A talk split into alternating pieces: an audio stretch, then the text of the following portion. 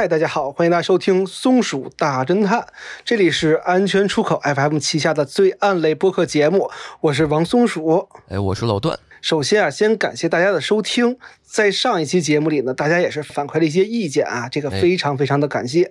嗯，我们做出一些回应吧，我们。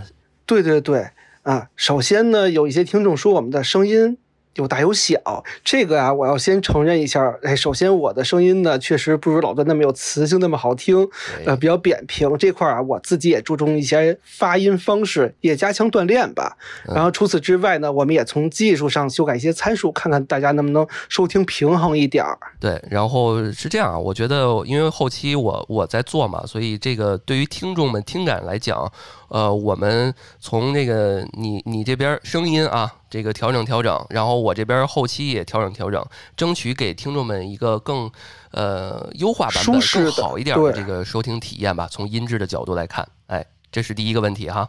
嗯，然后另外还有一个比较关键的问题，叫做男性凝视。有些听众说，哎，你们一直在用男性视角来去看待女性的问题，过度的专注这个外表跟性吸引力造成的这个伤害。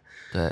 那其实我这边想跟大家说一下，无论是现在的松鼠大侦探，还是之前的安全出口旗下的松花怪谈也好，一直以来呢，其实我们我们都是专注于罪犯以及受害者的成长跟人生经历的，完全没有性别的区别对待。如果大家觉得我们在描述这个问题的时候呢，有这个男过多男性视角的话，也请大家告诉我们，我们一定去修改这个视角，修改这个我们的自己的描述。嗯，对，尤其是上一期这个大丽花啊，我觉得，对，呃，我们在网上找到的一些呃背景资料，确实在描述过程中，呃，我们回过头来听，确实有些确实让很多的女性听众们，包括我们自己回过来听，也有点不太舒服的感觉。对，是的，对，所以未来我们会在这方面调整调整啊，争取让大家听听感上更好一些。嗯。对对对，然后呢，也感谢大家吧，把这些问题反馈给我们，我们会第一时间呢，这个做出回应，然后呢，也注意尺度。嗯，然后另外最后啊，就是感谢各位平台爸爸给我们的大力推荐啊，这个两期节目呢都上了推荐，非常的给力。啊。对，嗯，行，那那个这期我们就开始啊，因为有听众老说我们废话太多。对 对对，我们把这个前前边的这个呃跟听众们的一些互动，我们就砸瓷实了，就变成听众们都知道啊，有这么一个环节就行了，省得听众们又说我们这个 废话太多，废话太多了，不进入正题，也不知道啥是正题。对，啥是正题啊？对，当然，我觉得再补充一句啊，就是有听众还在夸我说我这捧哏还不错啊，对，第一次夸我，我看见了，看见了，对啊，行啊，我这骄傲一下啊，行，那我们正式开始吧，啊，对，正式开始吧。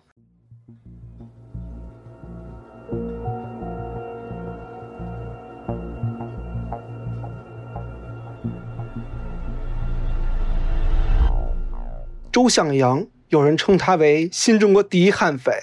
至于是不是新中国第一悍匪啊，这不敢说。但是有人说他是河南头号悍匪，我觉得这个非常的瓷实啊。还有人说他是内地版的张子强。如果单从周向阳团伙的作案数量、包括作案的方式，还有他的嚣张程度来讲，我觉得他可以说甚至是远胜于张子强的。啊，那这个周向阳案啊，甚至被公安部挂牌亲自督办，被称作天下第一案。在当时啊，哦，你这个前面也卖了这么多关子啊，也说了很多他的这个点，为啥这么去称呼这个？他有这种远胜张子强的这种感觉？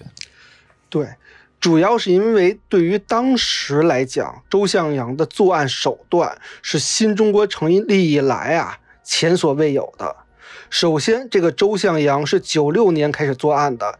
其实，在九十年代，咱们国家对于罪犯的打击力度以及安保的这个投入程度，比八十年代还是强太多的。但是在这个年代之下呢，周向阳是拥有了强大的火力资源的。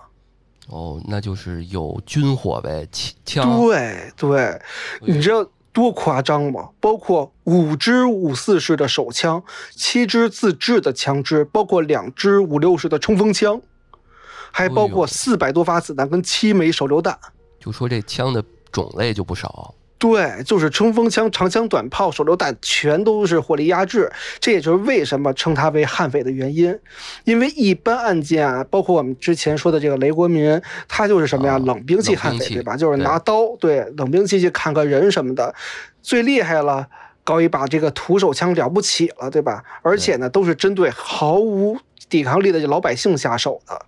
嗯，而这个周向阳他不一样。啊，他不但是残害无辜的受害者，还敢跟警方火拼，火拼了四回，而且因为他有强大的火力支持，可以说每一次火拼，他甚至都是占优的一方，造成了四名警察的死亡跟三名干警的受伤的结果，甚至在火拼之后还公然的嘲笑警方说：“你们火力不行，哎，你们武器也不行，我不跟你玩了。”就这么变态，而且呢，他不只是火力强，这个人他是有脑子的，他喜欢学习，关键是啊，他还喜欢学英语，他这个是有理想有抱负的，他不是想当国内的这个小土匪，他是想红名海外去公海去打拼，当成这个一帮的海盗老大。哦，我还纳闷儿，你说一土匪，一个悍匪，他学什么英语啊？对。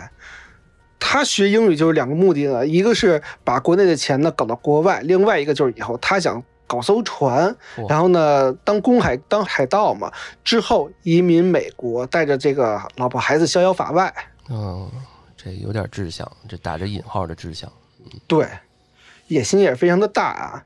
而且这个周向阳他不是一个人在作案，他是有一整个犯罪团伙的，成员结构呢也非常的复杂。在这个团伙里啊，这个老大当然是这个周向阳了，他的外号是老狼。哦，那二号人物呢叫邓永良，外号叫老骚。他为什么叫老骚呢？顾名思义，这家伙好色。而且呢，正像大家对于二号人物的这个固有印象一样，这个老骚啊，非常的狡猾，可以说是这个团队里的狗头军师的角色啊，老奸巨猾。嗯，对对对，是这个意思。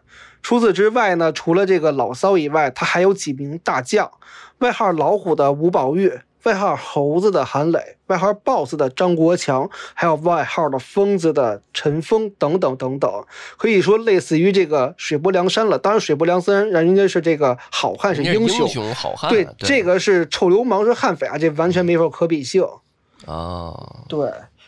就感觉这个架构啊，你有没有感觉像这个山里的这个山大王一样的，像土匪是吧？嗯，对。而且，假如说这个当时的犯罪分子想加入周向阳他的团伙，还不容易呢。我跟你说，哦，你得先杀个人，立个投名状，你才有资格去面试。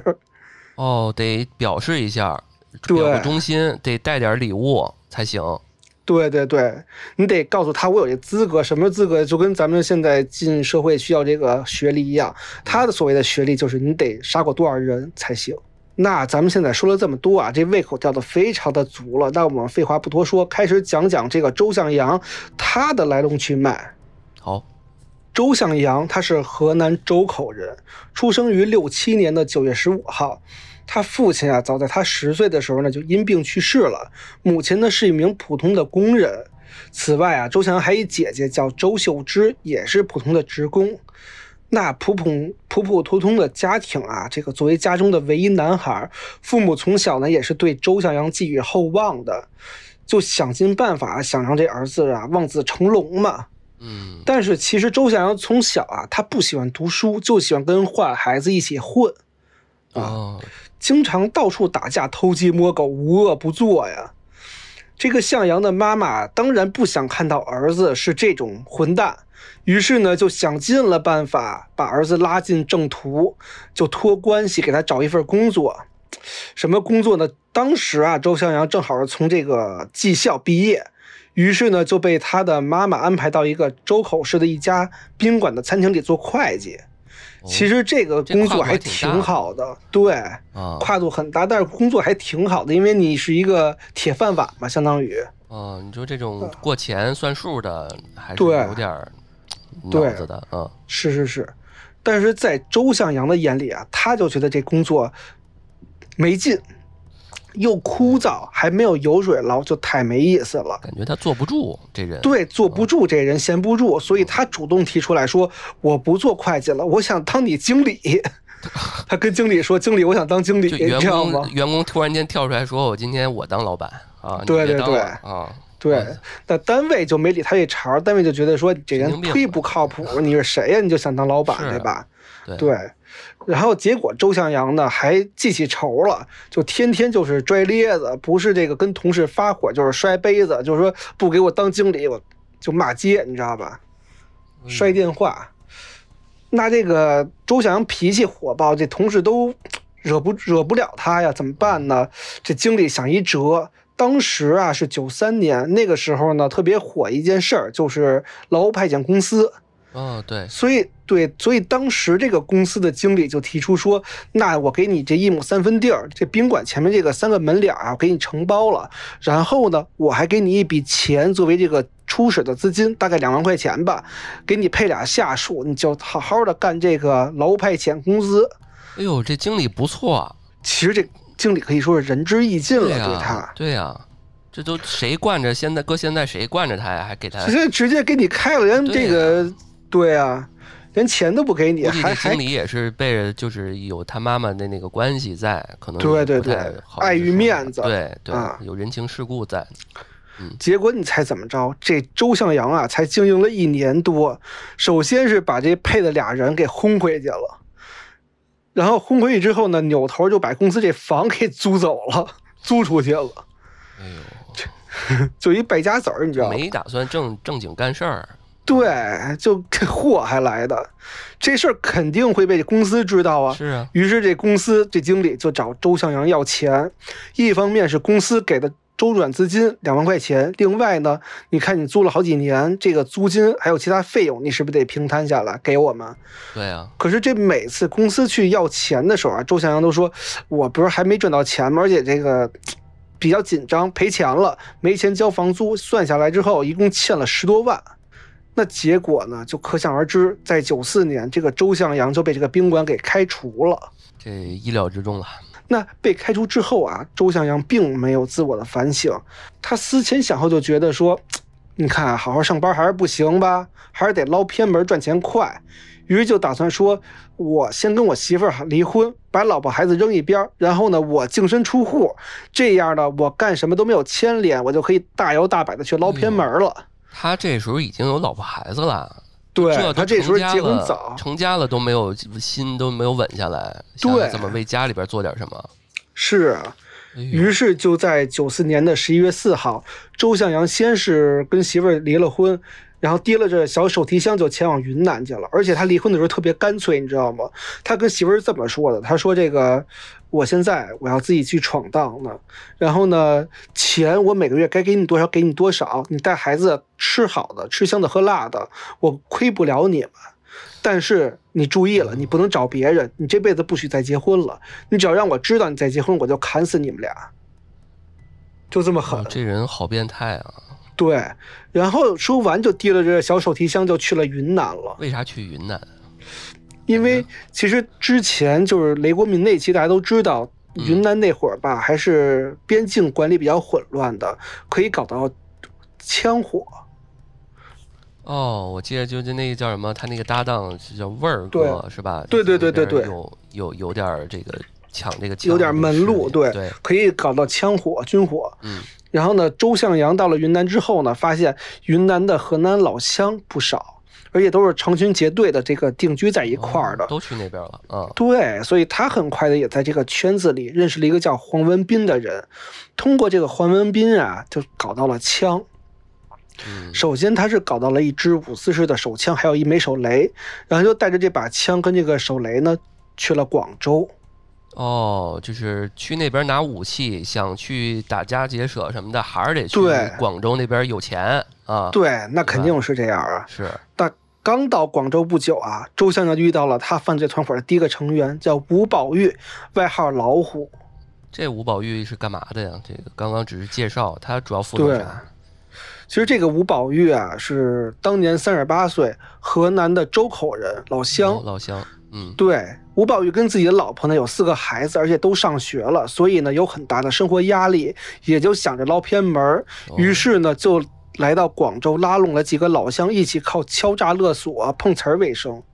哦，就是诈诈骗勒索这一块儿的。对，当时这个老虎吴宝玉啊，其实是他是有团伙的，他手下有几个人了，哦包括那个疯子陈峰什么的，其实都是他的手下，他就有点小势力了，相当于。嗯，而且后来就是就是我这个聊到之后，我发现吴宝玉其实跟这个周向阳关系是最铁的，像哥俩一样，就是去哪儿都是这俩吊着。哦，那他其实也挺聪明的，知道找他会更稳一点儿。对，嗯，那周向阳认识了吴宝玉之后呢，就决定说这个带着吴宝玉，哎，你们都不行，我带你干一片大的。于是就在这个九五年的二月，周向阳叫着吴宝玉一伙人呢，来到了郑州的长途汽车站，他们就盯上了一辆从郑州发往温州的双层大巴，因为当时啊，车上一共二十多个乘客嘛。周向阳就感觉说，这车里起码有三四个小老板，你知道温州那边小老板多吧，嗯经商的。对对于是，周向阳就制定了这个完美的犯罪计划。他就说：“我自己啊，先拿着枪坐在司机后面的一排，方便的控制司机。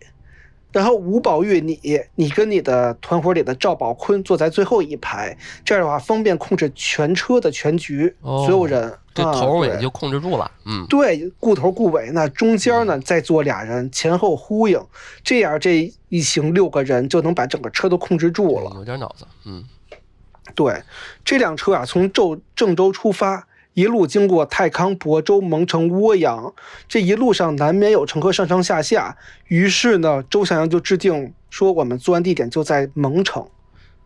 为啥定在蒙城？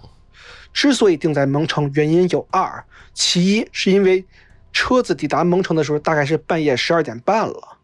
哦，这个时候车上所有人都在睡觉了，基本上对，而嗯对，而且其实那个时候开夜路，司机也很疲惫，所以他可能注意力也不是那么集中都放松警惕了。对，这个对时间段。啊、第二是什么呀？是当时这个本来就半夜，而且蒙城这些都是县城之间嘛，他车没有那么多，所以就是即使有什么异动啊，那旁边的车不多，也引发不了更多的关注嘛。哦，嗯，结果当时的场景呢，确实也正如周向阳所想。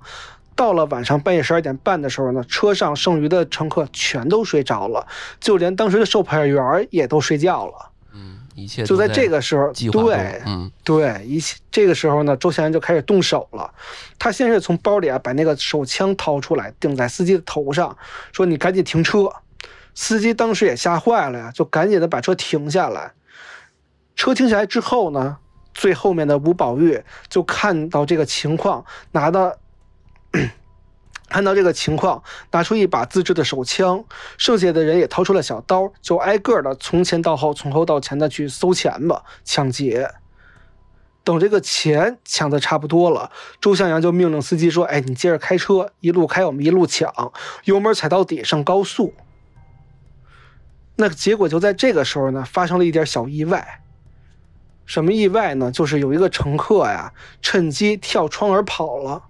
哦周向阳看到之后呢，也没有让司机停车，就说：“我管你死活呢，反正钱我已经抢到了，你继续开。”之后才知道这个乘客啊，当时是当场毙命，哎呦，真是摔死了。有些时候这人啊，在这种极端的危险情况下，确实会这样。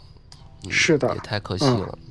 对，那过了一会儿啊，吴宝玉就跟周向阳示意说：“哎，咱们已经抢的差不多了，可以撤了。”周向阳就逼迫司机停车，然后把车上的乘客呢全部赶下了车，车上就剩下了周向阳一伙人嘛，还有司机。哦，周向阳这时候就对车下的乘客说：“说，哎，蒙城的黄牛很有名儿，你们赶紧去找黄牛，骑着他回家吧。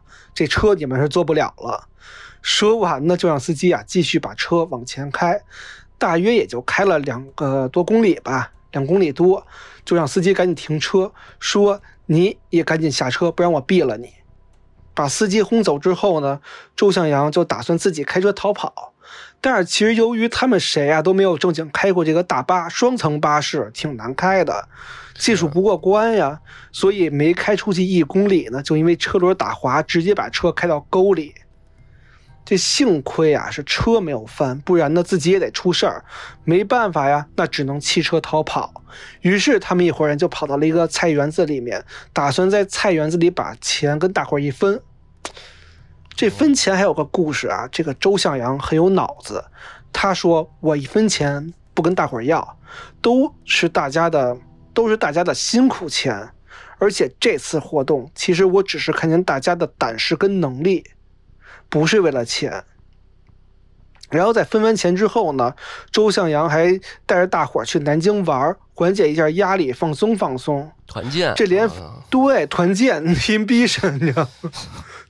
然后这连分钱带旅游，这是把人心全部都收拢了，是，大家也都认他这个大哥了。哎，他第一次啊，我觉得这到这儿可以嗯聊一下，这第一次他放了活口了啊，那么多人，是，对看起来还就是为了这个钱的目标也也还行，他没有太滥杀无辜。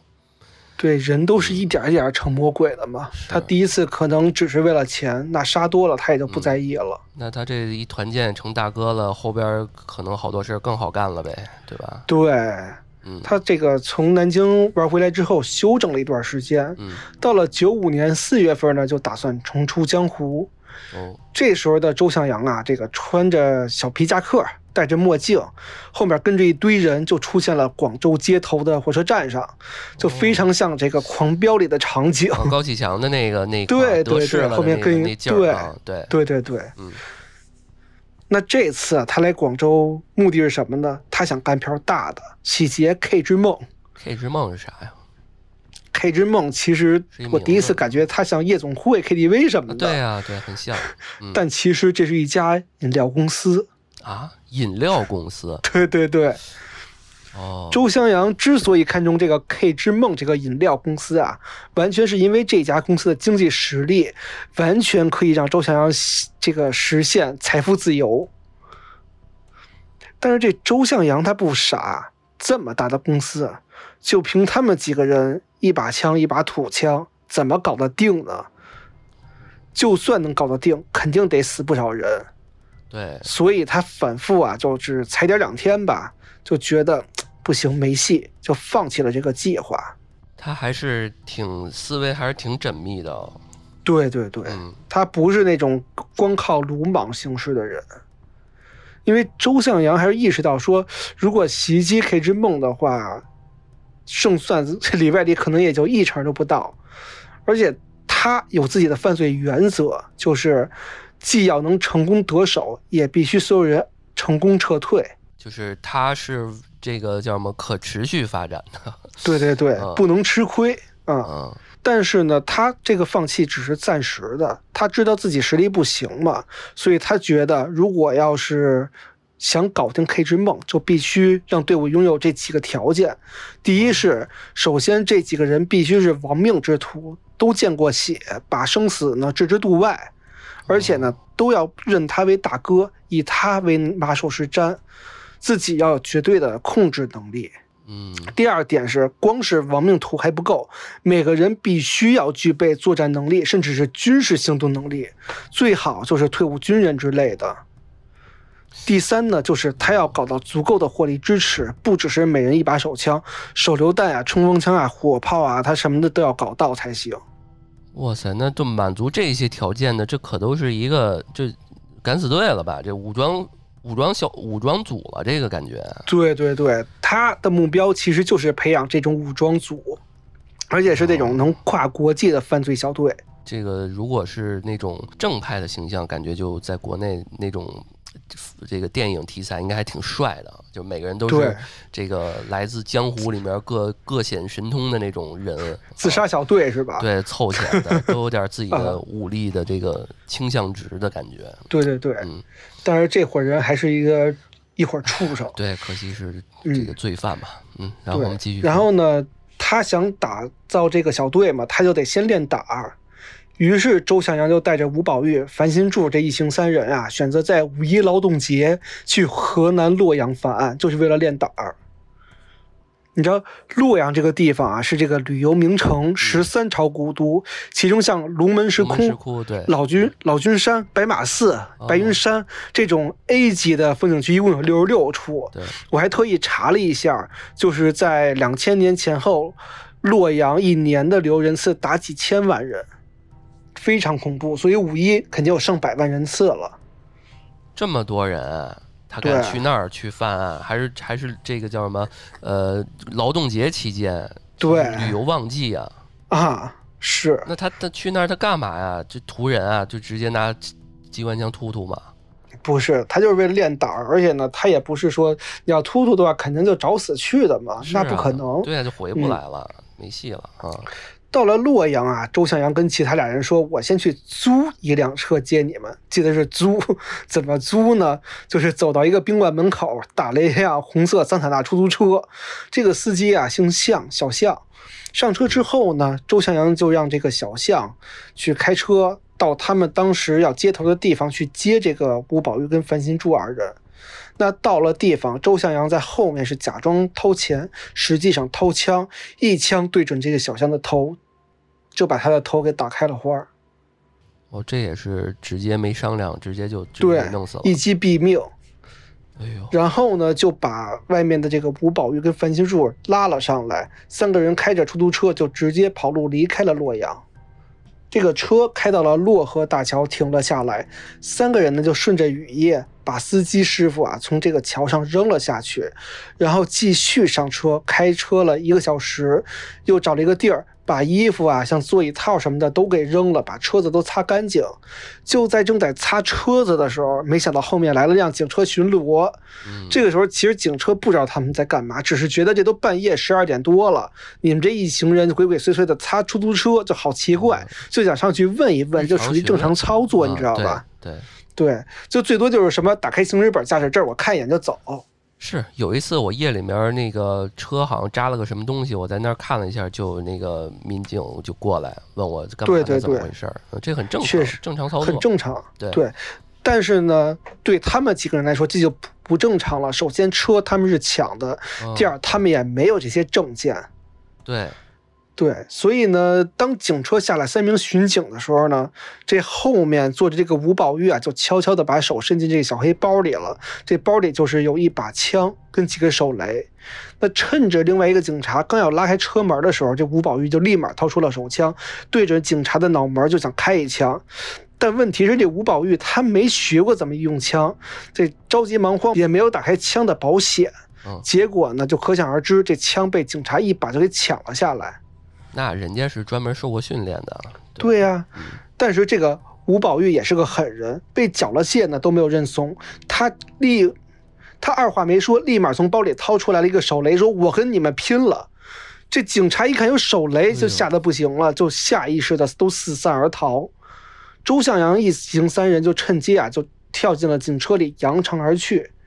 警察被抢了车，无奈之下呢，也只好把这辆红色桑塔纳开回了公安局进行调查。哇塞，这这袭警要袭警，还要还把警车开走了，对，抢警车袭警。我去，这边警方怎么立案调查，我们先不提，还是把目光回到周向阳这边来。周向阳认为，经过洛阳这个事情之后啊，这个犯罪小分队算是愈发的成熟了，因为这几个主要人物呢都已经见了血，大家都把他当做大哥了。而且就在这个时候，周向阳还遇到了另外一个重要的人物，叫邓永良，也就是我们之前说那个狗头军师老骚。老骚，嗯，嗯。这人何许人也呀？邓永邓永良啊，这个出生于六一年六月二十五号，高中学历。其实那个年代，高中学历算不低了在农村里。对啊，可以了，嗯，他本身是无业游民一个，常年的聚众赌博、打架斗殴啊，故意伤害啊什么的，也是流氓，你知道吧？嗯而且他贩卖枪支。这老骚为什么叫老骚，也是因为他非常好女色而得名。其实邓永良在犯罪团伙里头的作用，甚至我认为是高于周向阳的，因为嗯邓永良他有文化对。他脑子转得快，很多犯罪计划其实他策划人都是他，他是个正经的狗头军师，很多问题都是他想出来的。嗯，那周向阳收复了自己的狗头军师，就一看一看这伙人啊，你看有规模，还有能力，还就专门成立了一个会议，开会要制定规章制度，哦，那我们来听听都有哪些制度，？非常正规，就嗯一共三条。哦，第一条是什么呀？抢下的钱必须要留一部分作为团队资金使用，用于购买枪支弹药，还有日常的开销啊，吃喝拉撒之类的。第二点，所有的钱呢都必须由周向阳保管分配。所有人，如果你想报销，你必须凭收据来找我报销。第三点，所有的财务流水全部透明，杜绝贪污。我跟你说啊，就是一个公司，你要想掌握，一个是这个叫什么行政权，一个是财务什么权，嗯，他基本上就全都占了，有钱，而且这个人事权也由他来定，因为他已经是大哥了嘛，对吧？对，财务他能能他非常的公司化，之前没白开公我司。六几年那不是那几那九几年有点脑子了，可以了。对对对哦主要他之前开过公司嘛，虽然赔了。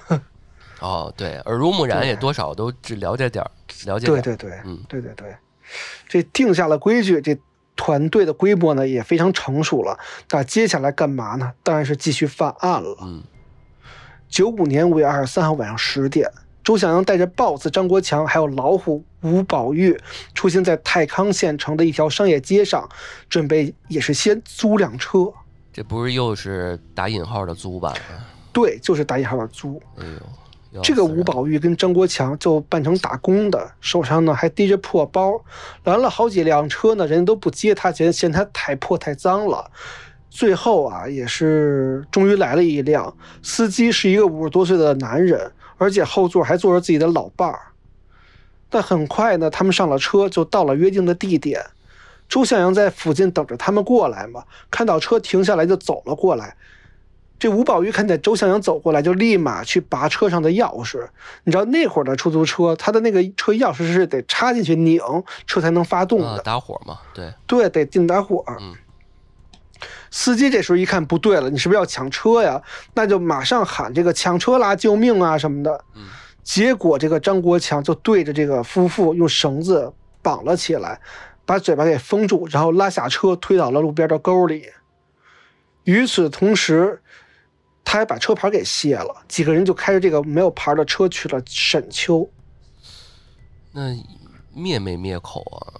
没有灭口，没有灭留了一个口啊活口。对，哦那个时候还是没有以杀人为主。哦，这还算是侥幸，对只能算是侥幸。是对。你说这一伙人人家老两口本来肯定还是有善心的，呃让他们上来了。对呀、嗯别人都嫌弃他们。是啊，对，好在还有了活口。嗯，好，对，继续。这一伙人啊，第二天，也就是五月二十四号晚上才抵达沈丘县城。他们这次的任务啊是抢劫几部手机，但始终呢都没有找着路上有合适的人选。于是周向阳就把车停了下来，刚说要歇一会儿，结果后面开了一辆警车过来，停了下来之后啊，来了两个警察，向着周向阳这辆车走了过来。其实还是跟之前一样，只是这个日常的例行盘点。嗯去检查一下。但是周向阳呢，他做贼心虚，他看到这个情况，他就想赶紧开车跑路。这个警察是刑侦大队的民警，不一样。这个民警张弛就觉得说你不对劲，就直接跑过来，一把就把这个方向盘给把住了，命令他们赶紧下车。嗯那就在这个时候，说时迟，那时快，张国强就掏出了一把左轮手枪，照着张弛的脸就直接嘣的一枪啊，爆头。这个时候他们才是亡命之徒。然后二话没说，开车就跑路。后面不是还剩一个警察疯狂的追，也没有追上。你说人警察招谁惹谁了？是啊，成功逃亡的周向阳啊，就觉得河南暂时哎是待不下去了。一是这段时间呢，自己的行动有点频繁了，地方警察呢可能已经提高警惕了。另外一个是觉得什么呀？他们的武器还是不够，于是就带着邓永良一起南下云南继续搞枪。来到云南之后啊，他们总共是购买了一支五四手枪、两把自制枪、三枚手雷，还有很多子弹。这两个人买完枪之后啊，本来是想从云南的河口坐长途汽车来到贵阳，然后呢坐火车返回河南。可是，在漯河下车的时候呢，被火车站的铁路民警郭铁民给发现了。这郭铁民就觉得这两个人行动非常可疑，于是就上去盘查。结果在盘查的过程中呢，邓永良是趁机逃跑了，而周向阳没跑掉，在八月十五号这一天呢被逮捕了。哦，他还被捕过一次。这时候可能听众觉得，哎，这是哪儿就被逮捕了？但没有啊，这后面事儿故事多着，这才是还没算开始呢，这只是小菜。当时这个周向阳认罪态度良好，又考虑到是初犯，而且当时警察是没有查到周向阳的案底的，他之前犯这些案呢也没有被揭发，所以不知道周向阳是在逃逃犯，就只判了他三年，而且还缓刑四年执行。意思就是他不用坐牢了，对。哦，也就是说，他之前犯的那些案子，就警察都根本就没有跟他这个人连接到一起。对，啊，那会儿还不知道是谁犯的呢。那我在这儿也聊一聊缓刑啊，什么叫做缓刑就不用坐牢了呢？缓刑其实就是把这些罪犯放在社会上进行考察改造，不予关押执行。犯罪分子呢享有一定的人身自由权，并且这种权利在从判决之日起开始。呃，开始计算。如果在这个缓刑期之内呢，罪犯是守规矩的，那么其实缓刑结束之后啊，他就不再执行这些关押了。说白了，就是你在社区改造，定时定点报道，啊，观察你几年之后呢，没有问题，你就没事儿了。那就等于没事儿。对对对，像看一些美剧，好多这个社区，对，像看美剧的时候就会改造，都会什么带一个电子脚铐。啊，对，对，那中国九几年那会儿没有这些东西，就是你比如说你每隔俩礼拜你去社区居委会报道就完了，可能管的也没那么严格。对对对，是，哎，就等于没事儿了。那这改造了吗？好好悔改了吗？这个，你觉得呢？肯定是没有啊。啊，并没有悔改之心，还是带着这个同伙一起去了云南买枪。买枪之后，这回他长这个心眼儿了，他觉得坐火车风险太大，所以他选择坐长途汽车。而且每次快到检查站的时候呢，他就提前下车，然后翻山越岭绕过这个汽车站，然后再搭车继续前进。就这样一路到了贵州，然后趁着春运乱的时候啊，他就回到河南。从此才算开始了正式开始吧，周向阳的犯罪团伙的大案之路。哦，就从现在才开始，才开始，前面都是小小菜一碟，嗯，小偷小摸。那他前面也杀人了，其实，前面也杀人了，但是跟他后面的这些案子比起来，非常的后面太恶劣了，嗯。然后在一九九六年的六月，回到河南之后的周向阳找到了吴宝玉。两个人就决定抢劫老提顶这个地方的农村储蓄所。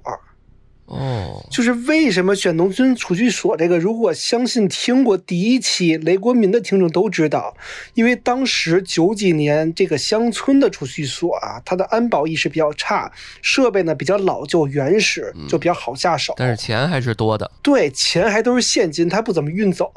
当时的保安可能就是一个村口老头，可能是那这个。周向阳跟吴宝玉啊，到了这个储蓄所呢，观察了半天之后，就让吴宝玉等在外面，自己一个人进去。那个时候是晚上六点，银行都已经下班了，就剩下一个柜员。那周向阳走进储蓄所之后呢，直接掏出手枪，冲着营业员二话不说，直接就是一枪，而且说道：“把枪给我拿出来。”他这个一枪啊，就是相当于鸣枪示警，没有打死。就是不是要害是吧？也不至于说爆头，爆头你打说这句话也没啥用。没有没有没有打死你，打死的话你就拿不了钱了嘛。嗯，对。他就说把钱给我拿出来。而这个时候呢，另外一个营业员就发现了，趁周向阳不注意呢，直接摁响了警铃儿。这警铃声音非常大。周向阳一看这情况危险，立即跑出来了，坐上了吴宝月已经发动好的摩托车呢，就逃离了现场。哦，失败了。嗯，对，失败了。可以说这次抢劫是毫无准备，而且非风险非常大。这就让周向阳呢非常的不甘心。而但是啊，周向阳并没有改变这个想法，而是决定换个地方我再试试。于是呢，他们就到了亳州市的张集镇，盯上了张集镇的古井路上的一个农业银行储蓄所。嗯，又来了，还是这个。对嗯，这个时候，他们决定在下午三点下手。我也不知道为什么在下午三点，这个时候还有储户呢。三点可能是差不多也快快下班了，大家都等着嗯回去吃饭了，还是怎么着的？因为那时候他们下班估计也早，四点四五点就下了，有可能，有可能。嗯，那会儿可能人少也没什么业务。是对，那周向阳呢，就走走走进去之后，发现现场只有两个营业员儿，之外也没有一个顾客。于是他就大摇大摆地走进了这个窗口嘛，顺手呢也掏出了手枪，对着营业员说：“快把枪给我递出来。”那这个营业员呢非常镇定，趁着周向阳东张西望的时候啊，立马把枪给拿开了，就拨开了，你知道吗？一挡给拨开了，然后马上大喊：“抢劫了！”这听听到这个喊声的周向阳呢，就赶紧扭头往外跑。但这个时候，这营业员我觉得有一点做的不妥，他紧紧跟着就追了上来。这个一追不要紧，把周向阳给逼急了。周向阳就扭头冲着这个营业员开了一枪，营业员是应声倒地。是啊，他拿着枪呢，他也手无寸铁，他追他干啥呀？对呀、你自己把他逼走了，你不就完了吗？我这里边得说一句啊，我觉得不，我们不是受害者有罪啊，就是我又怕听众们说，我就觉得还是那样，我们就挺惋惜的。你这时候可能他提倡这种对，行可能。他是很有责任心，想想嗯想抓住这种、这种劫匪啊，但是可能他确实做的命最重要。对，这时候就应该保命，然后好好的去报警，对，对，嗯这个案子啊，其实在当地的影响非常的恶劣，甚至当时古井贡的酒厂出资二十万协助警方缉拿嫌疑人，可是当时还是没有抓住。周向阳铩羽而归，心里其实是挺窝囊的。这个时候，因为他抢了两回都没有抢到钱嘛，对，对，而且呢还摊上这么大一事儿，悬赏二十万呀。就在这个时候呢，他这心里的邪火他就下不去，他就自己乱想，想到了什么事儿？你猜？他想到了他之前上班的时候，那老板把他开除这件事儿了。啊，他想这事儿干嘛呀？这都多少年过去了，啊他想报复他，他就纯撒气是吧？对，撒这火，但其实，但其实你说当时那个老板对他挺好的，对啊，也算给他机会了，自己不争气啊，算算谁的呀？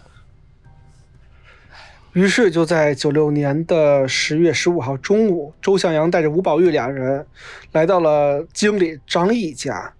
这个时候发现家里只有张丽张毅的老婆王丽。这看到张毅上班还没回家呢，吴宝玉二话没说就把刀直接架在王丽的脖子上，说：“这个存折在哪儿？密码是多少？快告诉我！”最终是抢走了现金两千块钱，还有两个存折，这存折差不多有两万多块钱，还有一个手机。但是呢，等周向阳一走啊，这王丽就赶紧让张毅打电话说这个找银行挂失。结果这周向阳刚到银行准备填单子取钱拿存折的时候，就有人听到听到有人说这个挂失存折，而且一听账号是一样的，这心里就慌了啊！这这个他知道他抢钱嘛，他就只能是跑，这个钱也没取到。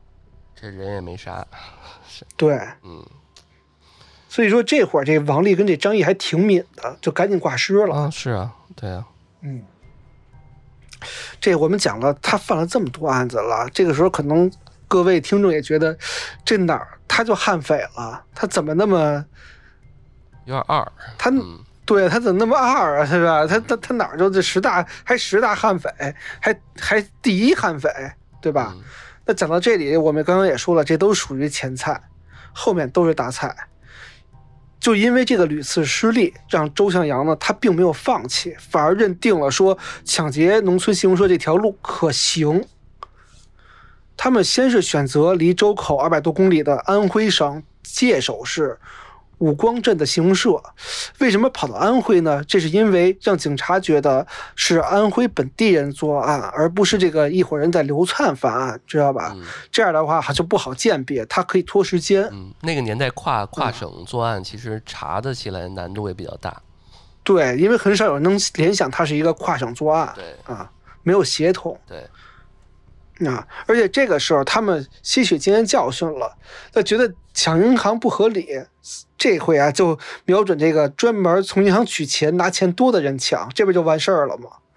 那很快他们就盯上了一位受害者，这个人当天取了三万块钱现金，在低头走路的时候呢，周祥就骑着摩托车开过去，对着受害人的头就是一枪，把人打死了，然后才拿着钱骑摩托车扬长而去。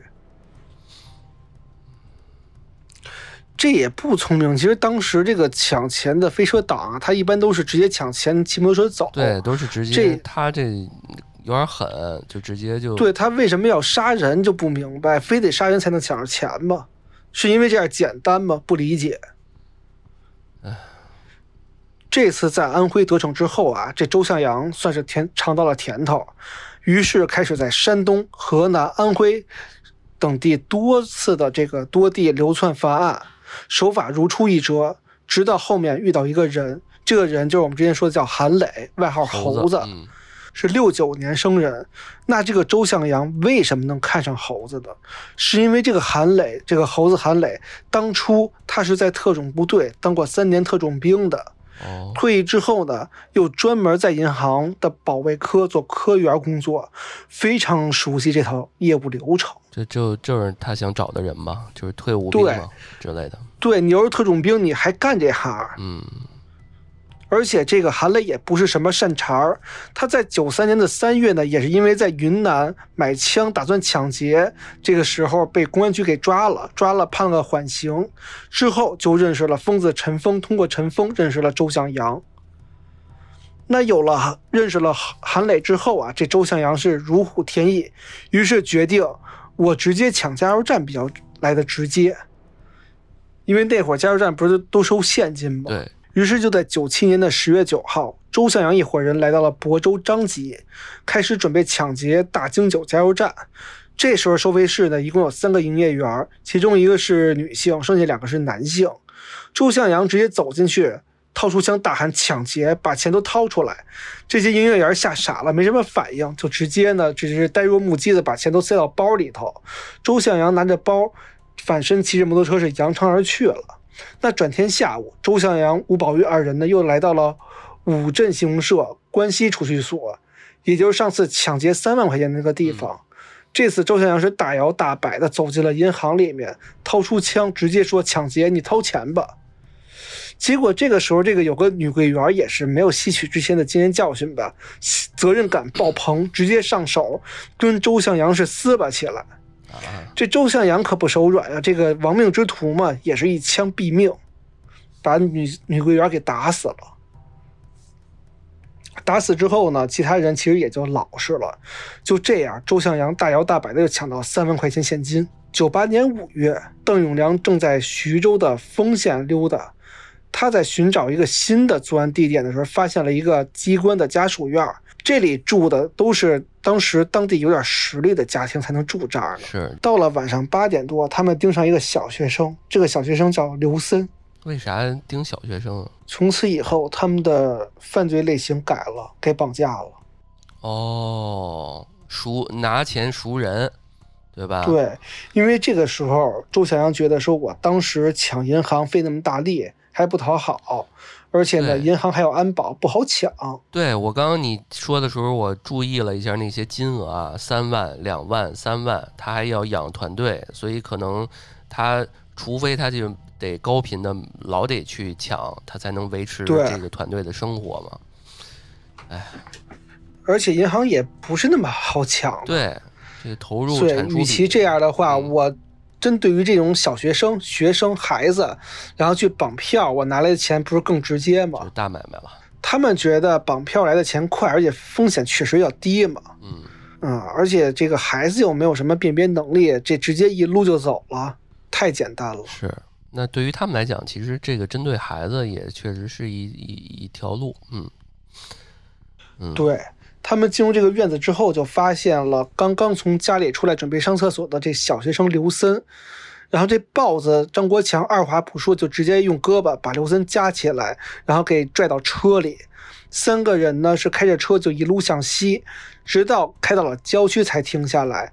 然后几个人就开始对着刘森一顿盘问。盘问之后才知道，刘森今年是九岁，小学二年级。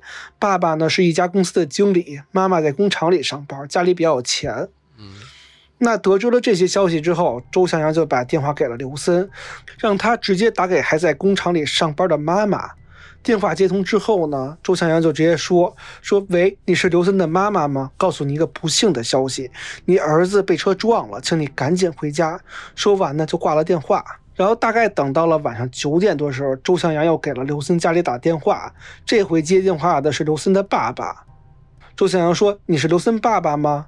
这刘森爸爸叫刘立伟，就回答说：“你是谁呀？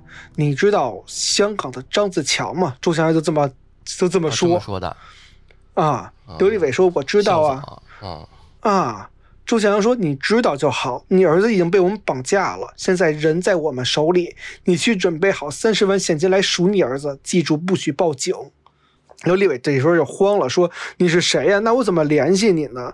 周向阳就说：“你赶紧抓紧时间准备钱，过一会儿我通知你交易地点。”然后直接挂了电话。这边挂了电话的刘立伟啊，就赶紧跟老婆商量，思来想去啊，最后决定还是报警。对对，这宗绑架案呢，当时也算是大案要案。徐州市公安局正副局长亲自指导工作，丰县的县长、县委书记跟进案件的案情的发展。但是从第二天开始，也就是五月二十三号到二十五号，周向阳多次给刘立伟打电话让准备赎金，但始终没有说明交易地点。为啥呢？这他现在这，他现在干嘛呢？这也不说地这群这伙人啊，先是把刘森转移到了一个秘秘密基地里面，然后几个人就开始商量起来。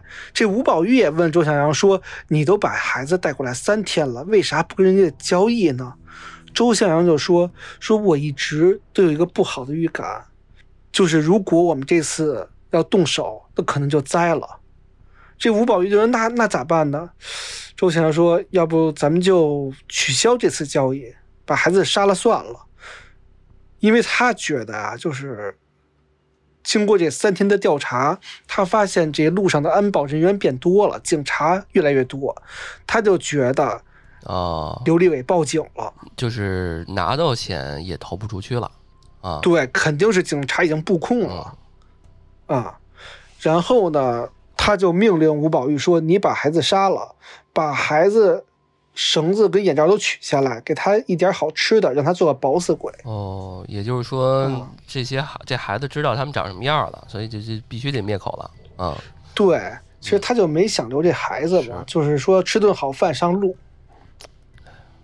九岁才，这个时候摘下眼罩的刘森就颤颤巍巍地说：“说叔叔，你们放我回家吧，我保证什么也不说。我爸妈都有钱，他们会赎我的。”周向阳就叹了口气说：“刘森，你是个老实的孩子，行，我们过一会儿呢就把你送回去，你先吃点东西。”就这样，刘森跟周向阳这群人呢坐在一起吃饭。周向阳这群人呢还一直给刘森碗里加肉，一边加肉一边说：“说你说叔叔对你好不好呀？”这刘森乖乖的说：“叔叔们对我真好。”而且呢，说到这儿还趁着周向阳不注意。把自己手里的小玩具偷偷塞给张国强，给他使了个眼色。其实这个时候，这个塞玩具意思就是说，你帮帮我，你别那个动手，照顾照顾我，讨好他一下。嗯嗯。周向阳就对刘森说：“说孩子啊，你还小，不懂事儿。”不知道世事的艰难，其实啊，人都有早早离开的一天。你现在早早离开这个世界也挺好的。吃完饭之后，周向阳对着刘森说：“孩子，现在我们就送你回家。不过在你回家之前，我们得先把你绑起来，把你眼睛蒙起来，省得你发现，好不好？”刘森这时候特别乖，还说：“叔叔，你放心，我不会叫。”周向阳就安慰刘森说：“乖孩子，叔叔在跟你玩游戏呢，咱们躲猫猫。当你睁开眼睛的时候，你就到家了。这个时候，刘森使劲点了点头，并且充满希望的看了张国强一眼。张国强这个时候不敢去直视刘森的眼睛，把头转了过去。而吴宝玉跟邓永良把刘森捆了起来，用胶带封住了刘刘森的嘴巴跟眼睛，然后。用绳子绕在刘森的脖子上，一用力，直接把刘森给勒死了。勒死之后，周向阳担心警方会根据衣物找到线索，就让张国强把孩子的衣服都扒光了。扒光之后，把这些衣服装进一个编织袋儿。周向阳就推出摩托车，把尸体装在编织袋里面。放在摩托车的后座上，然后骑车远去抛尸了。而张国强站在院子里面，呆呆的看着他手里这个电子玩具，久久不能说话。而且，事实上，这次绑架案还是以失败告终的。杀了个小孩还没拿到钱，哎呀，才九岁这孩子。这孩子从头到尾都是充满希望的看着这个张国强，关键他还给这个小孩很多希望。你你要是说真是那种没啥希望的，直接来一来一枪，可能来一痛快，比这种还更那什么。这小孩还以为自己在睁眼能看到爸爸妈妈呢。是啊，就这么小孩九岁，他才知他才知道什么呀？这个世界未来会变成什么样，他都不知道啊。九几年，然后呢？九八年五月，周向阳、陈峰、吴宝玉、邓永良四个人来到了安徽阜阳郊区的一家小工厂门口，因为他们觉得这个郊区人少，适合下手。然后呢，就用他们的惯有伎俩去劫了两辆摩托车，杀人越货，杀死了两个摩托车车主，然后呢，骑着车跑了。其实这个案子为什么要说呢？因为这个案子是有目击证人的，证人叫毛志立。警方呢就根据证人的口供开始勘勘察现场。案发第二天上午七点，两具摩托车车主的尸体呢就被路过的群众发现了，并且报了警。警方来到现场之后啊，发现这两辆摩托车已经被扔到距离案发现场二百多公里以外的地方了。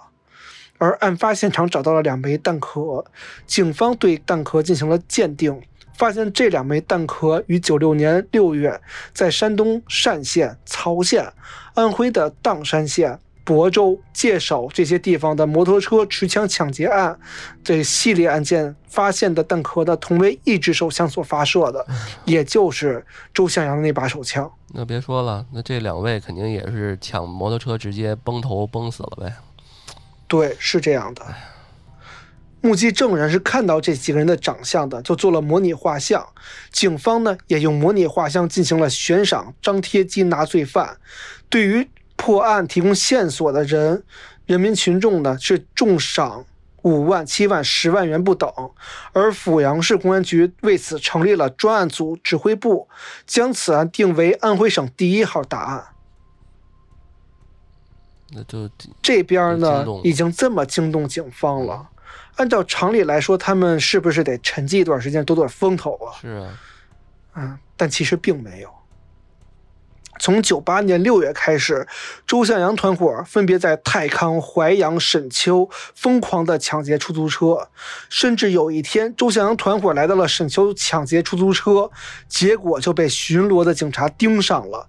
警察啊，其实也是一样的，他不知道他们在干什么，只不过就是正常的巡逻上去询问，就是啊，出示你的身份证、驾驶本、行驶本、驾驶证什么的。那样啊，嗯。周向阳自己呢，做贼心虚，而且他们也没这些东西嘛，所以坐在副驾驶的吴宝玉直接拿出枪对着警察，又是一枪。警察一看这几这这几个家伙都掏出枪了，赶紧躲避。就在这个间隙啊，周向阳一脚油门，飞快的飞奔，一路上是能闯就闯，闯红灯就闯红灯，能躲就躲，直接逃到了亳州，相当于是跟警察火并之后逃跑了。他到这边就是还是打躲躲避风头吗？还是怎么着？呃，他到了亳州，其实。并没有打算躲避风头，而是顺手又做了一个惊天大案。他们刚到亳州，亳州西环路呢，发现了一对骑着摩托车的情侣，还有说有笑的。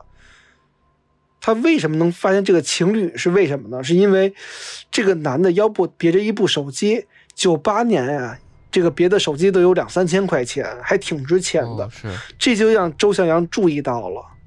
但事实上啊，这两位这对情侣啊，都是警察。可是周向阳他不知道啊，他就从后面开车直接撞向了这两位，一一脚油门上去把摩托车给撞倒了，然后趁着两位警察倒地呢，拔出刀上去就威胁说：“你把警手机交出来，我饶你不死。”那这两位是警察呀，那肯定要反抗啊。这男警察也是有点功夫的，这反手就把周强阳的刀给夺了下来，而且还把周强阳的眼脸给划破了。这个下就把周强给气坏了，于是三个人一起上手，开始群殴这个男警察。这个时候呢，女警察就这个着急了，就上来阻拦，而且还把这个警察证给拿出来，表明身份，说别打了，我们是警察，你再打没你好果子吃。其实这如果不表明身份还好，表明了身份，袭警罪罪加一等。周向阳根本就不怕他们去表明身份，而且呢，也不可能留下活口了。于是，连这个女警察一起殴打，打到奄奄一息，就用刀直接杀死了两位警察。杀警察还不够，被划破脸的周向阳是怒不可遏，直接把男警察的裤子脱了下来，用刀把男警察的生殖器给割了，随手丢在路边儿这才泄了愤。然后一伙人若无其事的开车走路。嗯，这个大案做了之后啊，这周向阳团伙呢，还是没有老实，甚至把抢摩托车、出租车、杀人越货当成了日常的工作来做了。光是九八年九月到十二月这三个月，他们大约犯案了三四起，杀了五个人。杀完人，越完货。随着队伍的壮大，火力支持呢还是必不可少的。于是他们犯完案之后，在九八年年底的时候呢，第五次奔赴云南采购军火，而且这一次可以说是把所有能买到的全买了：冲锋枪两把，五手雷五枚，子弹若干，还有很多把手枪。现在可以说，周向阳团伙的火力配置，遇到一般的警察。一小队啊都不带怵的，有了充足火力的周向阳呢，满载而归之后啊，实施犯罪的行为呢也愈发的频繁起来。九九年二月，周向阳团伙在河北邯郸土豆批发市场抢劫商贩手提袋，导致一人受伤。同年五月，周向阳团伙在安徽亳州抢劫两名交警，发现身上没有钱，一气之下把两名交警杀人灭口，尸体。焚尸灭迹。六月，周向阳团伙在河南郸城县绑架了一名五年级的学生李树林儿。李树林儿当时是十二岁。呃，当天晚上呢，八点半，周向阳一行三人骑着三轮摩托车来到了这个家属院里面，还是趁着李树林儿上厕所的时候呢，把他给拖到车里面带走了。然后就像当时对待刘森一样。先是给他的父母打电话，说：“喂啊，你孩子被我绑架了，准备十万块钱，准备赎人吧。”李树林的家人接到绑匪电话之后呢，没有犹豫，直接选择了报警。等到周向阳又联系李树林父母，双方就决定说约在一个荒地去交易。这个时候呢，李新李树林的父亲李维民就做了一个正确的决定。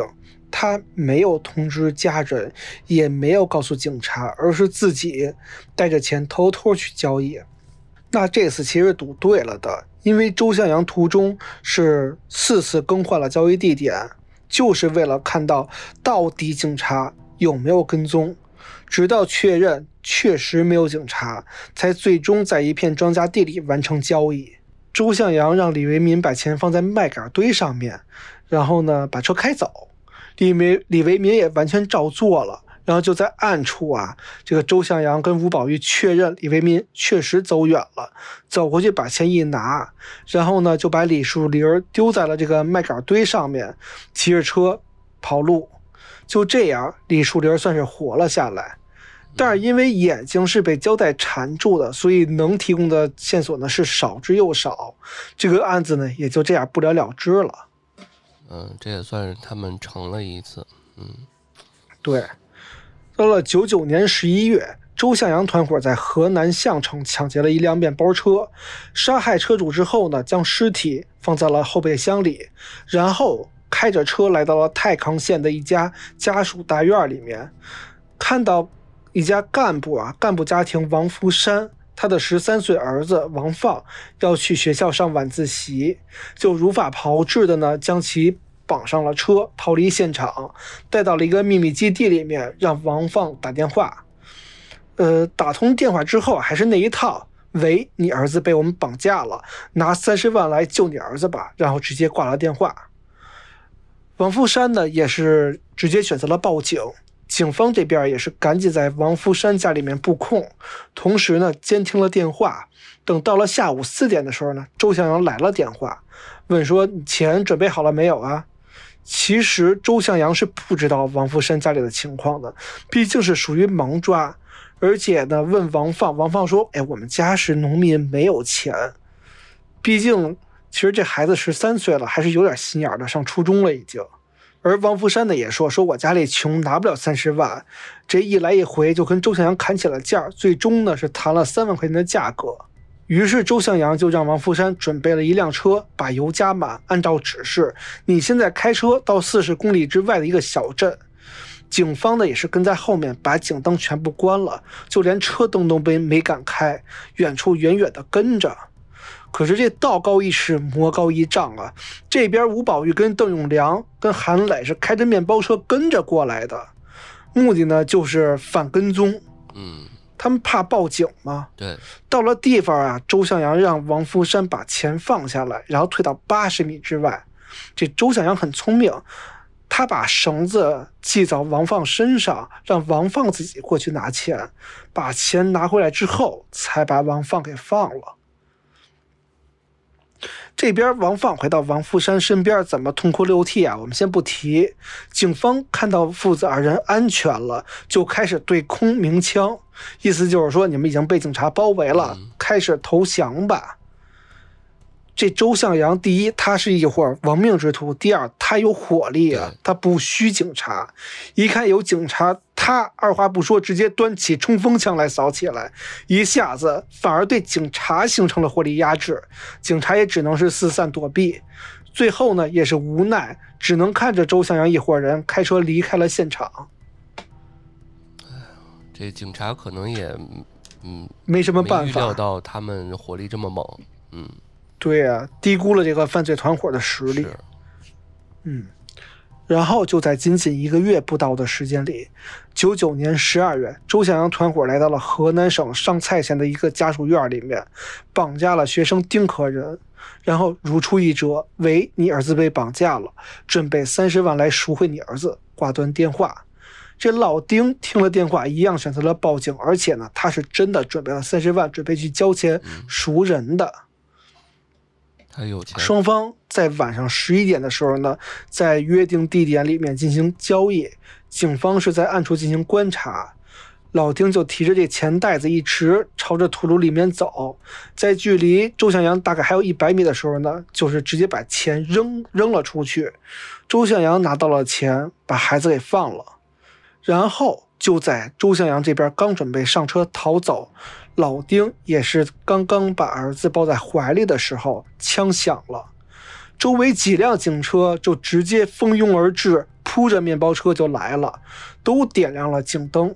周向阳呢，骑着摩托车跟吴宝玉在，哇，周向阳是骑着摩托车跟在了吴宝玉的面包车后面，而且时不时的呢回身用冲锋枪点射，警车也是一边追一边还击。可是周向阳急了，直接丢过来一枚手雷，把警车直接给炸飞了。这个，这不是电影里边才能看到的场景。对，甚至 GTA 里头才能出现的场景，把警车给炸了一个转圈儿。这又是低估了。是，警方还是低估了周向阳团伙的火力，只能眼睁睁看着这群人再次逃跑。嗯，就绑架学生这个方法，周向阳团伙是屡试不爽。是，这成成了好几次了。对啊，好几次了。嗯。零零年六月十三号下午，哎呦，周向阳团伙还是在上蔡县。都两千年后了。对，这还挺细。它跨度够长的。嗯。周向阳团伙呢，还是在上蔡县，先是抢了一辆出租车，把司机勒死之后呢，开着车去了河南鄢陵，绑架了学生小芳，成功拿到了九万现金，而且对方是没有报警的。然后到了十一月六号，周向阳团伙在河南省西平县绑架了学生小沈，索要赎金六万二，因为对方只有这么多了，最后谈到六万二了。就在准备交易拿钱的时候。吴宝玉发现河对面有几辆车，车是没有开车灯的，里面全坐满了人，他就知道什么意思了。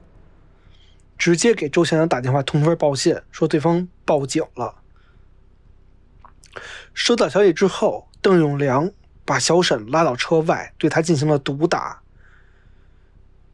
小沈是被打的浑身是血，两个眼珠子都差点被打爆了。昏迷了好几次，最后还是被邓永良用钢丝给勒死了，遭遇了非人的折磨。在勒死了孩子之后，周边的警察才摸了上来，双方开始了火拼。嗯，周向阳这边呢是两把冲锋枪，打的警察无法还击，只能结合草地是匍匐前进，打游击了。掩护射击，但是呢，掩护射击是有效的，因为这个时候警察是在暗面，周向阳一伙人是在明面，所以这个暗中射击是击中了吴宝玉的大腿，还有周向阳的腹部，最终是逼得周向阳扔了两颗手榴弹才得以逃脱。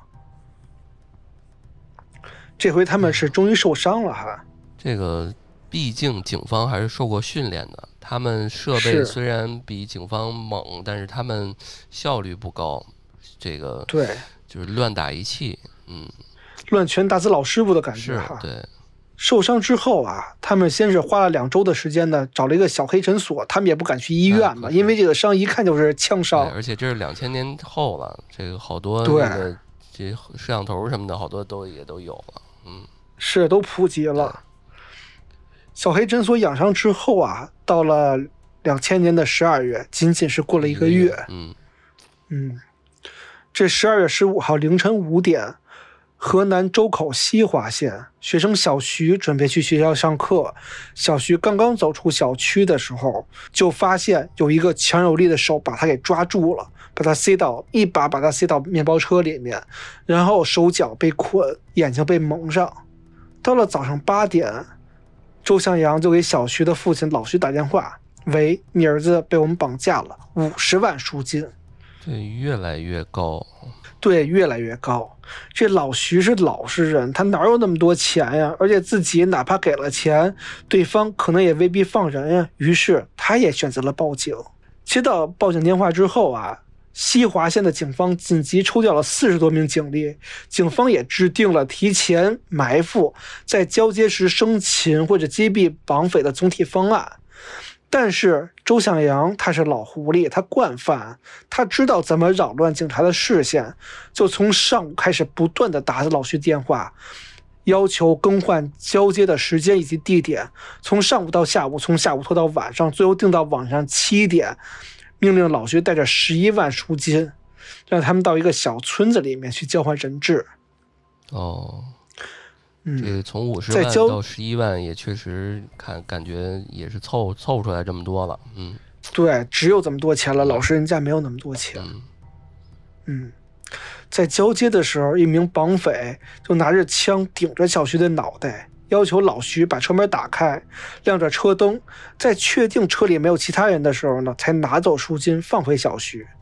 警方也是在确认老徐父子安全之后啊，立即向绑匪开了枪。但是令在场警方万万没想到的是什么？周向阳一伙人竟从三个不同的方向同时向警察进行还击，双方展开了激烈的交火，而且在交火过程中，一名警察还被击成了重伤。周向阳看到了这名警察被打了重伤之后，还叫嚣说：“你们的火力不行，我不跟你们玩了。”然后开着车扬长而去，就有点戏耍警方的这种，太气人了，太气人了，真的。而且更气人的是，他们居然还没有离开，在一月五号还是在周口，他们劫持了学生小严，也是走着走着，小严就被拽进车里，打电话要六十万。而且打电话的时候，周翔特别嚣张，说：“我不怕你报警，因为他们火力不行，打不过我。”这老严也很干脆，想都没想，还是直接报了警。报警是对的，关键是，嗯，报警是对的。周口的警察接到报案之后呢，马上布控了八百个警察，在周口的各个街区。这周向阳一看各个路口都有警察，他就明白了，你还是报警了。惊动那么多警察，交易取消。但这回万幸的是什么？是他没有杀掉小严，而是把小严丢到附近的庄稼地里面，就慌忙逃走了。因为八百多个警察，他真干不过。嗯，那小严的幸存其实是给警方很大帮助的。为什么？因为小严记住了他们每个人的长相跟特征，他们没有因为来不及，所以没有给小严绑眼睛。嗯。警方一下子就跟之前的所有案底全串一起了，因为特征都知道了。可以说这次进展有了重大突破，警方也开始确定这些犯罪嫌疑人的位置，而且开始布控撒网了。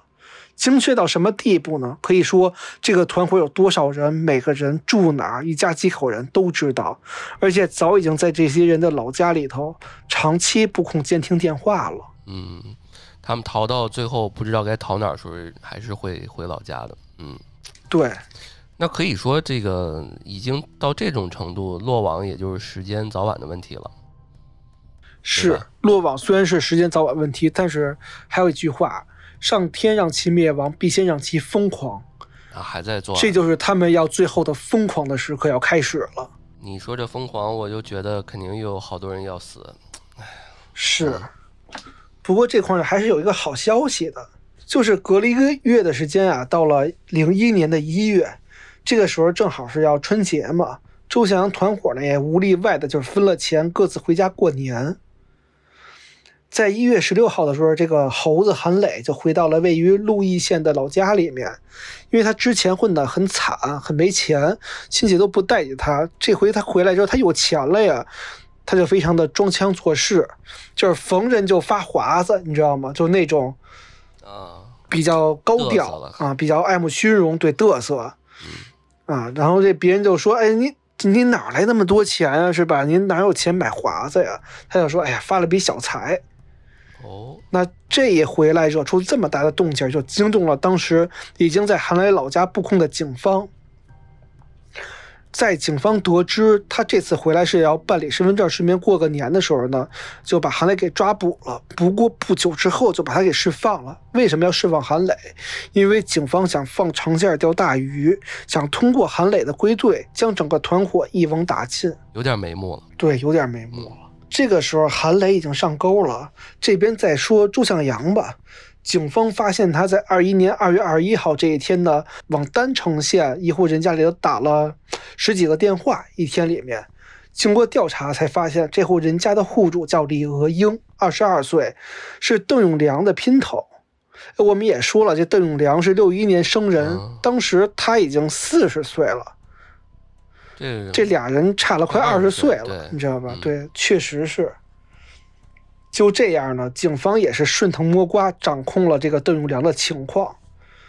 而且警方知道周向阳跟吴宝玉身上都有枪伤啊，于是，在零一年的一月到三月，这三个月的期间里面，在河南省进行大规模的人口普查，目的就是为了把这一伙人逼出来。周向阳一伙人没办法了，在五月份的时候呢，就开着面包车来到了江苏省丰县，继续作案，绑架了当地石油公司的高层干部朱世英的儿子九岁的小朱，还是那一套啊，喂，你儿子被绑架了，三十万去准备吧。但是这回周向阳就觉得特别的不对劲，这个事情为什么呢？因为这个朱世英啊，他没有讨讨价还价。三十万一下就答应了，而且对交易地点特别在意，就是说电话里说三十万哦，没问题，你告诉我地点在哪儿吧，赶紧告诉我。哦，那这个举动就让周向阳怀疑了，这是是不是报警了，对吧？他有可能觉得是说那个警察一直在问他说，你就问他地址在哪儿，他有点太着急，所以就会让周向阳怀疑，他就怀疑你是不是布控了，对不对？对，监听电话什么的。是。直到他开车走在路上，发现他跟在朱世英定哪个位置，哪个位置就会出现警察巡逻，他就觉得这事儿没法再聊了，终止交易，又终止了。嗯，对，然后让邓永邓永良下手，把九岁的小猪活活给勒死了。他他怎么又干这事儿了？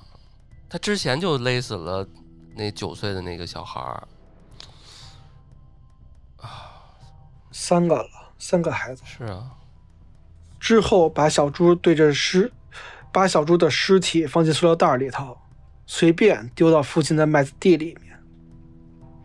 零一年八月，周向阳犯罪团伙来到了安徽砀山，经过一段时间的踩点呢，他们把目标放到了居民赵宝民身上，感觉这个人平时做派也好，还是开车手机。啊，又开车又有手机的，自己还开店，家里呢应该有不少钱，就决定绑架赵宝民的女儿洋洋。在早上六点的时候呢，趁着洋洋去上学的路上，周向阳一伙人开着面包车就把洋洋绑进了面包车里面，然后就开始打电话要赎金，而且这赎金一要就是一百六十八万，因为知道对方是个大老板。经过一番的讨价还价，最终金额是定到了五十万。答应完赎金，赵宝明扭头又报了警。这个时候，砀山的警察对这个绑架案太敏感了。这个地方多少起了？是，就周向阳来来回来回在这些地方做了多少起了？这些警察怎么还是……哎呀，可能当时的这个也没有血量计划吧？这个没有摄像头抓不住。对我们现在是上帝视角去串，但是这个警方可能他们没法去。结合这么多年这些案件一起串到一起，对，而且可能防不胜防吧。你说，你说当时在大街上随便抢，拉一孩子上车就跑，这种事情真的不好防。对，而且他这个城市与城市、省与省之间，可能也没有来回切换，这个消息也没有那么的灵通。他在河南、江苏、安徽、山东四个省来回跑。是，接下来啊，还是老一套，这周向阳啊，就不停的更换。交易地点跟时间，企图绕开警方，但是警方呢也始终咬得很死。你换一个地方，我就重新部署一个地方；你从公路改到火车站好，那我就去找铁路警察协同布控。这来来回回拉扯，一共拉扯到了十月，一共两个月的时间啊！就这孩子一直就跟着这绑匪，就是绑架绑了两个月。对啊，一个小女孩儿。哎，他这次怎么这么有耐心啊？因为钱多呀，他绑了十五十万呀，哦，他真的很想拿到这五十万。这个，嗯，对。那最后呢，也是没辙，这周向阳啊，就给赵宝民打了个电话，在电话里头，周向阳就说：“说老赵啊，你就是太相信警察了，你也不想想我们做了多少起案子了，你到底有没有报警？你自己心里清楚，我们心里更清楚。”唉。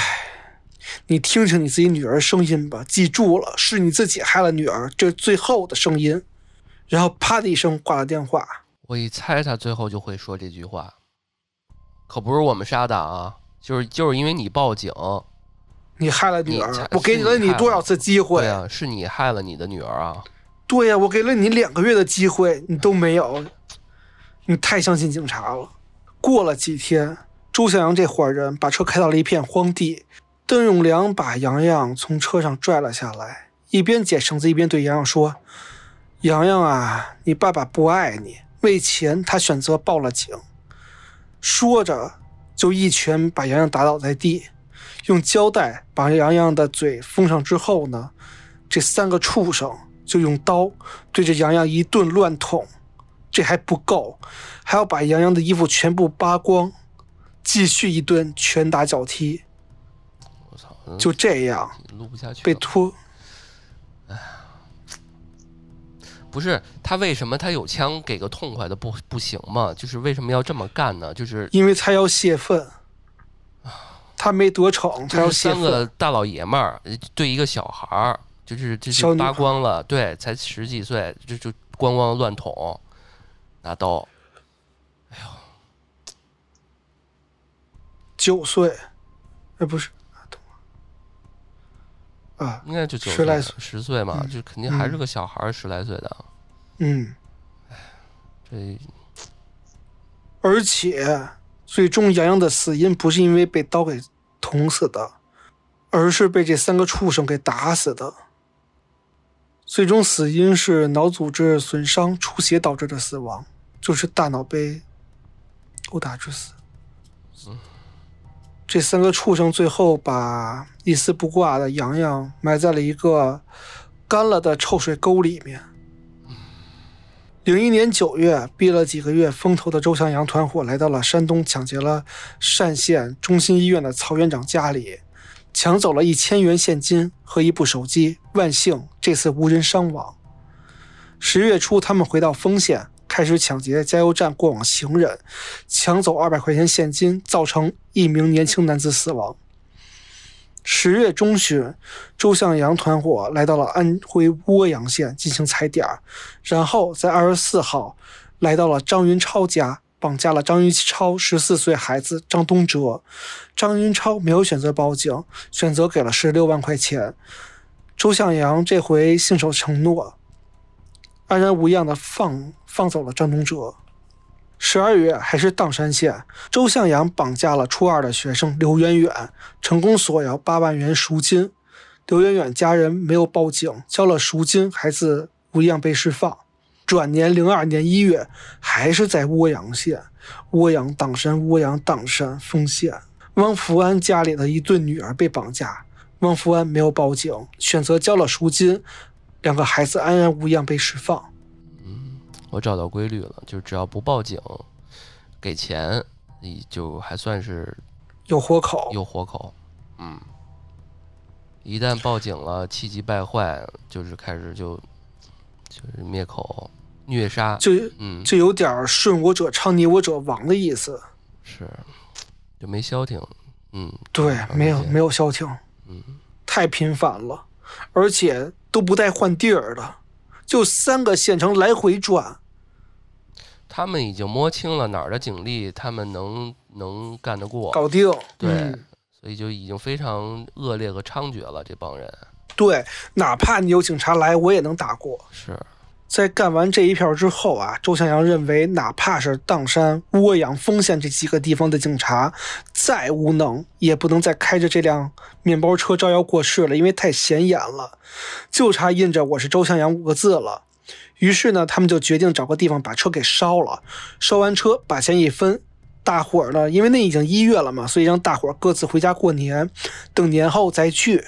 但是这回不一样了，因为邓永良在烧车的时候，好巧不巧呢，就有两个村民路过，看得非常清楚，而且邓永良自己没有发现。就这样的，警方就掌控了邓永良的行踪。警方对着周向阳的手机监控显示，在一月二十四号这天，周向阳会频繁地联系这几名同伙。那只有两种可能，一种是集结起来再次作案，另外一种就是集体跑路。现在呢，几名主犯的行踪，警方都已经摸透了，也不能等他们再聚首，还是再跑路了。于是决定开始了最终的抓捕行动。终于抓捕了，开始了。对，嗯，一月二十七号，警察顺着犯罪足迹，先是摸到了邓永良在丹城的秘密据点里面，对着邓永良实施抓捕行动，也成功抓捕了邓永良。太好了。啊，当时被抓之后，邓永良肯定是不承认呀，一不承认，二不合作，三不交代。但是这个时候，警察只说了三个字，就收就说服了邓永良。砀山县，邓永良一听这地名完全明白了，然后就像倒豆子一样，把周向阳团伙这一共几个人，做了多少案子，每个案子怎么做的，杀了谁，拿了多少钱，一五一十，所有细节全都说了出来，包括他们的秘密基地啊、藏枪据点，警方也都找到了。警方从据点里搜出了一把冲锋枪、两把改造手枪、两枚手雷跟一百五十发子弹，还有若干自制手雷跟匕首一把。这都不重要，最重要的是，这个邓永良还交代了周向阳的据点。根据邓永良所说，周向阳现在应该在云南河口。然后一分析说，现在马上春节了，警方就马上启程奔赴云南。然而，其实抓捕周向阳的过程非常的艰难。警方刚到河口的时候，其实是来到了周向阳的暂住地的，是找到了找到他的。正准备离开的时候，当时周向阳是戴着帽子，帽檐压得很低，从外面回来与警方擦身而过，警方愣是没发现。哦，这就恰巧没、没碰到，对，恰巧没发现。就是恰巧碰到了，也恰巧也没碰到 这种感觉。对，确实是。但是警方虽然没发现，周向阳发现了，他鼻子可太敏了。他发现哎怎么这么多警察来他家呀？而且他发现他现在联系不上邓永良了，啊，他就赶紧联系了这帮同伙，每个人告诉大家，哎，事情败露了，大家要分开来跑路。而且这个周向阳非常的贼，他专门往城市里面人流量大的地方钻，因为人多，警方没法开枪，他能拿枪挟持这些行人，这就给了周向阳逃脱的时间跟机会。对，就是人多的时候，警察其实第一职责其实要保护群众的。对所以我之前你逼急了，周向阳是开枪的，看那些片儿里面，比如说警察在追逃犯的时候，他那个逃犯都会上辆什么公交车什么的，对嗯，警察也不敢声张。哎，对，你逼急了，我就掏枪了，啊我就对着群众输出那人。质不不是拎起来是一个吗？一个就是一个啊，他已经是亡命之徒了，你不能这么逼急他了。对，嗯，嗯，就是伤害得降到最低，把这个人逮着。嗯，对，所以警察一直都是跟踪，而且其实周向阳的通缉令已经遍布河口市的大街小巷了。嗯警方很快就接到了群众的举报，再次在郊区找到了周向阳。在双方的交火之中啊，这周向阳的腿是被击伤了，受伤的周向阳钻进了橡胶林里面，是逃过一劫。但是也没走远，在一月三十号，当地立即调集了一千多名武警官兵，直接搜山。哎呦，因为因为你再跑，周向阳就出境了。这个河口这地方离这个边境特别近嗯，对，啊。那为了防止这个周向阳潜逃出境，边防大队也开始了对周向阳的抓捕行动。两个两个这个兵力合围。经过分析呢，周向阳极有可能是从南溪河偷渡出境，从这个，所以南溪河的两岸也分布了很多的警力。也不出警方所料吧，很快警察警察就发现，在南溪河上面呢有一个废弃竹排，这竹排就趴着一个人，这个人正是周向阳。那武警发现周向阳，先是鸣枪警告，周向阳不理这个警告，直接拔枪射击，双方再次进行了枪战。但是这一次，第一，周向阳是自己，而且他是在竹筏上面是一个活靶子，对方呢是武警官兵。不再是之前的巡警了，所以呢，这个周向阳的火力明显是打不过的。没到两分钟，周向阳就直接被击毙了。警方在他身上搜出了一支手枪、三十一发子弹、一枚手雷和一万块钱现金，关键就是他妈这么击毙了，有点他妈便宜呀呢！我太便宜他了，我操，他他妈虐杀了多少个人啊？就就就就那样，还是孩子他却他妈最后来一个痛快的，我操！啊！哎那么便宜他了，我他妈弄死他！就这这时候就古代那种什么酷刑，就直接给他来来个几百遍。啊，从来没有一次像现在这种特别支持古代酷刑。是啊，就每次每实行一个酷刑的时候，再快不行就给他救回来啊，啊，然后再实行下一个。希望给他配一个妙手回春的医生，永远能给他治好，再给他再来一遍。对，永远这么折磨他。击毙了周向阳之后，十天以后，吴宝玉、张国强两个人在新疆奎屯市被警方抓获。至此，周向阳团队里的主谋五个人全部落网，而其他的几个人也都是小菜，纷纷落网。经过调查，周向阳团伙从九六年以来多次在云南购买枪支弹药，先后流窜了六个省、几十个区县，持枪抢劫、杀人、绑架，疯狂作案六十七起，导致二十二人死亡，其中还包括四名警察，其实不止四名。火并的是四名，还有几名巡警跟交警。对，就他前边遇到过好多，就是他们车停在那儿，然后直接上来就二话不说就先给警察一下那种。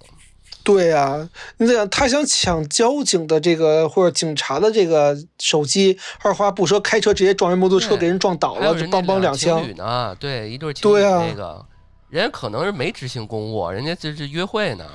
对，就是在约会下班路上，是啊，而且为了泄愤，还把男的的生殖器给割了，是，然后还抢劫了十八辆车，赃款三百多万元。在作案过程中，四次与警方交交火，气焰十分嚣张，罪行算是罄竹难书。在零二年，韩磊、吴宝玉、邓永良、张国强被执行枪决，自此周向阳团伙彻底覆灭。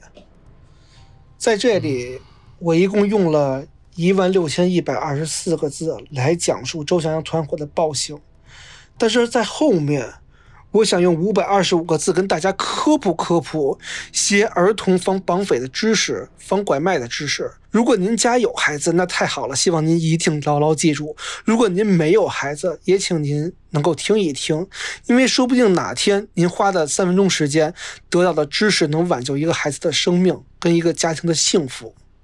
对，希望首先我们说一下，就是希望这大家永远都用不到啊。但是呢，这几年不都说这几年吧，最近这这这些阵子吧，就是孩子绑架的这个年龄越来越往上，有的那十来岁的大孩子了，说没就没了，就找不到了啊，就这种情况。而且现在缅北问题那么严重，呃，对，这个到时候审核时候看能不能说了。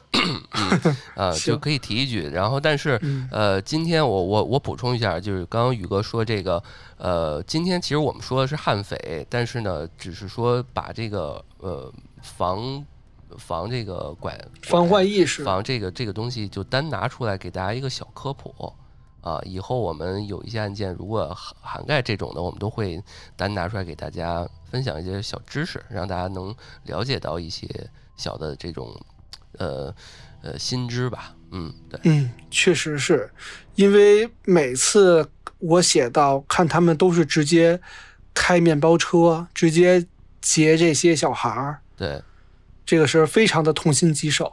是，所以，首先我要说的最重要的一点就是，不要让孩子离开你的视线，别让孩子独自走在路上，尤其是小孩儿。家长最应该注意这一点，因为大多数孩子的失踪都是由家长的疏忽导致的。比如说，你带孩子去比较繁杂的地方啊，一定不要让孩子离开自己的视线，比如去旅游啊，去商场啊，去这个公共场所，千万千万记住，尤其是这种这个年龄比较小的这个是学龄的孩子、儿童，更要加强看护。嗯，小孩子上学放学别理所当然，刚开始该接送还是得接送，而且呢还要与老师约定好约定好时间来接孩子。没有人接的时候呢，一定要让孩子在学校里面等，不要在外面等，不要单独回家。对，就是现在有些时候吧，有些老老人儿就说：“哎呀，我们你你爸你妈小时候人都都自己，别别听的，因为现在时代在变，社会不一样，社会别在变，人心也在变。是对，你说我小时候我上幼儿园，我呃大大半时候我就自己回家了，但是你现在嗯没办法，我要有孩子，我真的不敢那样，该接得接。而且那么说了，你没有不代表这世界上没有人这么是的，被绑过，只不过你是一个是一个你你运气好，或者说他没有贼上你，对，嗯，嗯。不怕一万就怕万一。是，第二点，给孩子打扮尽量简朴，因为我们前面也讲到了嘛，这些绑匪经常是盯上这个富人家庭大院里的孩子，所以呢，首先尽量孩子不要穿什么，也不应该爱慕虚荣吧，这么点小孩儿。太张扬了也不行。嗯，对呀、没被人盯而且，呢，嗯，对，而且不要让孩子随口说自己家里多有钱，开什么车，这也犯不上，这本身就应该朴素。第三点就是接勒索电话的时候呢，一定要听到孩子的声音，家长一定要保持冷静，在排除行骗的可能性之外，如果确实是孩子被绑架，也必须提出这个要求，就听到孩子的声音，而且一定一定不要抱有侥幸心理，跟犯罪分子私了，中了这个犯罪分子的圈套，一定要报警。现在的年代跟过去完全不一样了，现在我们可以完全相信我们警方的这些警力、技术、科技嗯，对，跟经验素质都可以了，不是原来那会儿了。现在满街满大街小巷都是摄像头，我们完全可以相信比我们有更多资源、更多能力的警方帮助我们。对，在这里面，我觉得还是得大家得不停的，家长们也不停的要学习，因为现在科技发展了、发达了，好多诈骗的新的手段层出不穷，还是得多去了解了解。嗯，对，多跟孩子分享去聊一聊，是的，尤其那个，其实我建议挺建议那儿童手表的，我觉得还挺挺有用的，啊对报个时间什么的。甚至有一些特别古老的，就是我看有些孩子，就是 这个虽然有一段时间我有点看不顺眼，就是他孩子会给那个就是家长绑一绳儿，啊，我我知道你想说这个，有点类似于就就牵一个动物，对对但对但是啊对对对。但是我觉得很有用没有问题，因为有些孩子吧，现在这孩子都灵活着呢，对吧嗯？但是他这种孩子，他既然这么办，他很有可能就是之前吃过亏，或者这孩子嗯那儿摔了，或者突然间就跑到哪儿去了，所以这也算是一种方式吧，啊。对你哪怕不是怕被绑票，你这孩子一跑跑马路上，这也受不了啊。对对对，没错。啊。还有第四点，我觉得这一点还挺重要的，就是教育孩子认识正确认识警察，如何向警察求助。因为我小时候就是听到过父母很多父母啊，经常拿警察吓唬孩子，你知道吗？啊，就你不乖不乖的孩子，警察来抓你，就这个这种事儿。警察塑造了一个不是特别好的感觉。对，对吧而且呢，你孩子真正遇见危险，你不敢找警察，甚至犯罪分子还说呢，说你要是不老实，我就让警察叔叔带你走。啊到底谁是坏人啊？我啊，对，你知道吧？就是给孩子从小树立这种警察的非正面形象是非常错误的决定。对你说找个什么大妖怪，封建迷信一点给你抓走了，也倒情有可原。你这警察对呀、就是说你淘气坏孩子，警察抓你。所以这个认识警察不是说从面儿上表面上的那个呃认识，是说你内心里面就真的要相信认可和认可。嗯，对，而且一定要告诉孩子如何向警察求助。